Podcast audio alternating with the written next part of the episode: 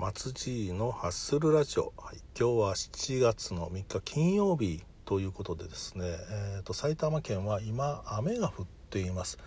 今日もだいぶ下がってですね今25度前後なんですけれども、うん、だいぶ暑さもしのぎやすくなってます、うん、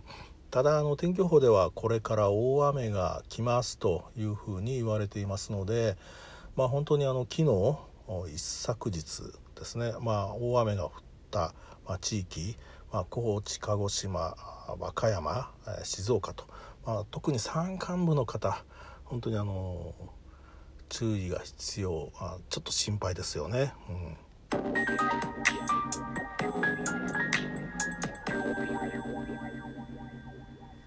はい、あの新型コロナの感染も昨日107名を超えたということで、まあ、少し、えー、緊急事態宣言が出るのかなというふうなあの気にもなったんですけれども、えー、まあ、今日続いてですね、まあ、新たに124名の新規感染者が発生しているということで、えー、ちょっと不安が煽られてきているなという感じですよね。うん、だからその不安をなるべく抑えるためにということとどうしてもあの思ってしまうんですけれども、まあ、報道の中でもやっぱりあの夜の街というところにフォーカスを当てられて、まあ、特にあのこの新規感染者124名のうち50名があの新宿の、まあ、歌舞伎町、まあ、ホストクラブを中心にして出てきていますと。あとは池袋、はい、あの埼玉の玄関口ですけれどもその池袋のま繁華街でも出てきていますということで。えー、でまあフォーカスが当てられてましたけれども、うん、やっぱり本当にそうなのかなっていう、まあ、気がどうしてもしてしまうんですよね。うんまあ今日昼間ちょっとワイドショーを見てたらですね、まあ、100名を超えてたっていうのは本当はもっと前に超えてたんじゃないかというふうなあの東京都のこう報道する発表する数字があの少しおかしいんじゃないかという話もされていましたけれどもうんなんかねいまいちあの割とこうまあ行政もそうなんですけれども報道も含めて結構曖昧なあのことが多いなということで、まあ、かえってそれがあの不安をどんどんどんどん膨らませていってるんじゃないのかなという気がしています。はいで今日もですねネットのニュースを、まあ、見ているとですねあのなんかヤフーニュースで、えーと、日本はあの新型コロナ感染は自業自得と、まあ、そう思う人の割合がアメリカの10倍もいているというふうなニュースがあってちょっと読んでたんですけれども、まあ、これがあの大阪大学の教授がですね、えーと、今年のま3月から4月に日本アメリカイギリス、えー、あとイタリア中国と、まあ、その一般市民を対象に400から500人の、えー、方からまあアンケートを取った結果ですということで、えー、と設問が2つあるらしいんですけれども、えー、新型コロナに感染するのは本人のせいだと思うと。まあ、そのそういった回答した人が日本では15.35%とでアメリカが、えーと、4.75%らしいんですねですからまあ日本の方がもう新型コロナにかかってしまうのはこれは本人の責任だと考える人が、まあ、日本の場合アメリカの3倍いらっしゃると。でもう一つの設問が、えーと、新型コロナ、まあ、感染してしまうのは自業自得だと思うと。でこの設問どうなのかなというふうに思ったんですけれどもで日本の場合は11.5%が自業自得だと思うと。でアメリカは1%でイギリスが1.49%ということでまあアメリカと比べると日本の方が要は自分を責めてしまう傾向が強いんじゃないかというふうに、まあ、ニュースの中では書かれていました。ただですねこれも数字のこう見方だろうというふうに考えるんですけどもその本人のせいだと思うという回答の中でも85%の日本人はそうは思わないというふうに回答していると。で自業自得だと思うというのも90%近い日本人はあのそうは思ってないということなんですよね。うん、ただそのアメリカとかイギリスとか、まあ、他の国と比べると,、えーと、多いと。そういう傾向が他の国より強いということだけなんじゃないのかなというふうに思ってます。まあ、これは僕がそう思っているということなんですけれどもでたこの Yahoo ニュースの中で、まあ、大阪大学の先生が FNN プライムオンラインの、まあ、インタビューに答えてるんですけれどもなぜ日本は他の国より、まあ、自分のせいだと思うであったりとか自業自得だと思うという回答が多いのかというところで、まあ、理由は分かりませんというふうに回答していらっしゃるんですけれどもただあのまあ一つ解釈というのはいろいろできるんでしょうねという中であの構成世界仮説というのをご紹介されていらっしゃいます。でこの構成世界仮説っていうのがまあいいことはいい人に起こり悪いことは悪い人に起きるとまあ頑張った人は報われ頑張らなかった人は痛い目に遭う。まあ、悪いことをしたらあの必ず罰を受けると、まあ、そういう考え方が、まあ、日本人の場合は強いんじゃないのかなというところでですね。まあ、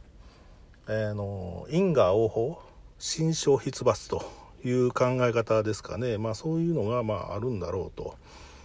でまあこういう今言ったまあ構成世界仮説というのがあのまあ、その考え方で考えるとその悪いことが起きたのはきっとその人が悪いからだと。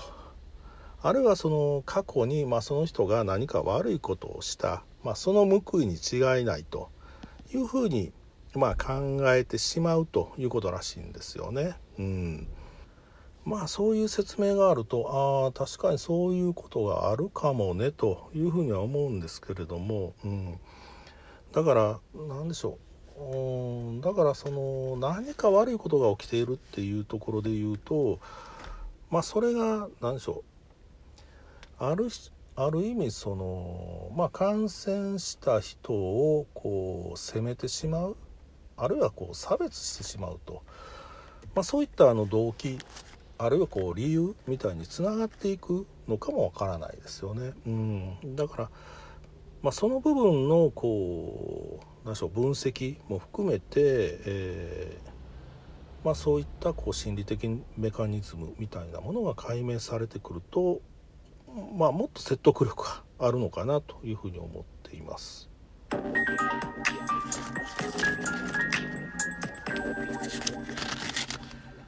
はい。まあヤフーニュースの方でもねいろんなニュースが流れていてで二次プロジェクトなんですけれども、えー、二次プロジェクト「えーと、Make You Happy」のミュージックビデオもあの今日現在で2200 2200万回、えーと、ちょうど昨日が1000万回だったんですけどもそれをどんどんどんどん飛び越えていってるなと。でじゃあ二次プロジェクトがなぜ成功したのかというのを、まあ、記事を Yahoo! ニュースの中でも書いていらっしゃる方がいらっしゃいました。うん。あのこれが、えー、韓国発オーディション番組「二次プロジェクトが大ヒットした4つの理由」ということで、えー、書かれていた記事なんですけれどもでその中であの4つあの理由が掲げられていてですね、まあ、1つ目が韓国発オーディション番組の集大成、うん、で2つ目があのプロとして問い続けると。で3つ目が人柄という評価。で4つ目がスピード配信で人気の火を絶やさないと。いうふうに4つ挙げられていました。で確かにまあ1つ目の韓国発オーディション番組の集大成ということで言うと、ま、TWICE ストレイキッズはじめ、まあ、パク・ジニョンさんが、まあ、韓国でオーディション番組を、まあ、やられていて、まあ、そういった経験が、まあ、生かされているんだろうなと。いうのは確かにそうですよねというとこで。であとその2つ目3つ目のこうプロとして問い続けるというところと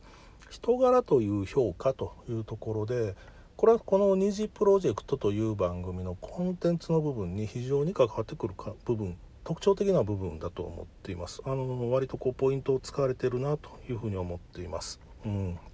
やっぱりそのプロとしてということで、まあ、パク・ジニョンも番組の中でアマチュアではなくプロとしてどう自分を見せていくのかっていうのはかなり強調されていましたしあと人柄という部分でもそのカメラの前でできないあの発言とか行動とかそういったことはもうカメラがない場所でも絶対にしないでくださいというのは彼は強調して言ってましたし、うん。まあ、そういった部分あの視聴者の共感を生んだあのポイントでもあったのかなというふうに思ってます。あと4つ目の文句スピード配信で人気の火を絶やさないというところですよね。まあ確かにあのデビューメンバーの発表というのがあって、まあ、それその番組の中ですでにこうプレデビューで「えー、Make You Happy」えー、4曲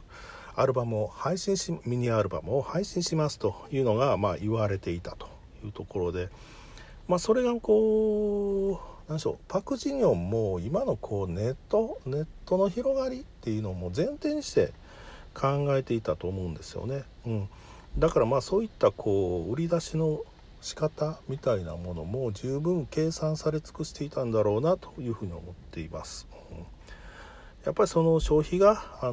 もう随分前からあの物消費からこと消費へと要は経験を売るというところにえー、どんどんマーケティングあるいはビジネスの軸も移っているんだというところでですね、うんまあ、今回のこう認知プロジェクトもそのやっぱり若い人たちのオーディション番組にとどめるんではなくってやっぱりそこからあのマーケティングなりビジネスということで学べることっていうのは非常に多いんじゃないのかなというふうに思っています。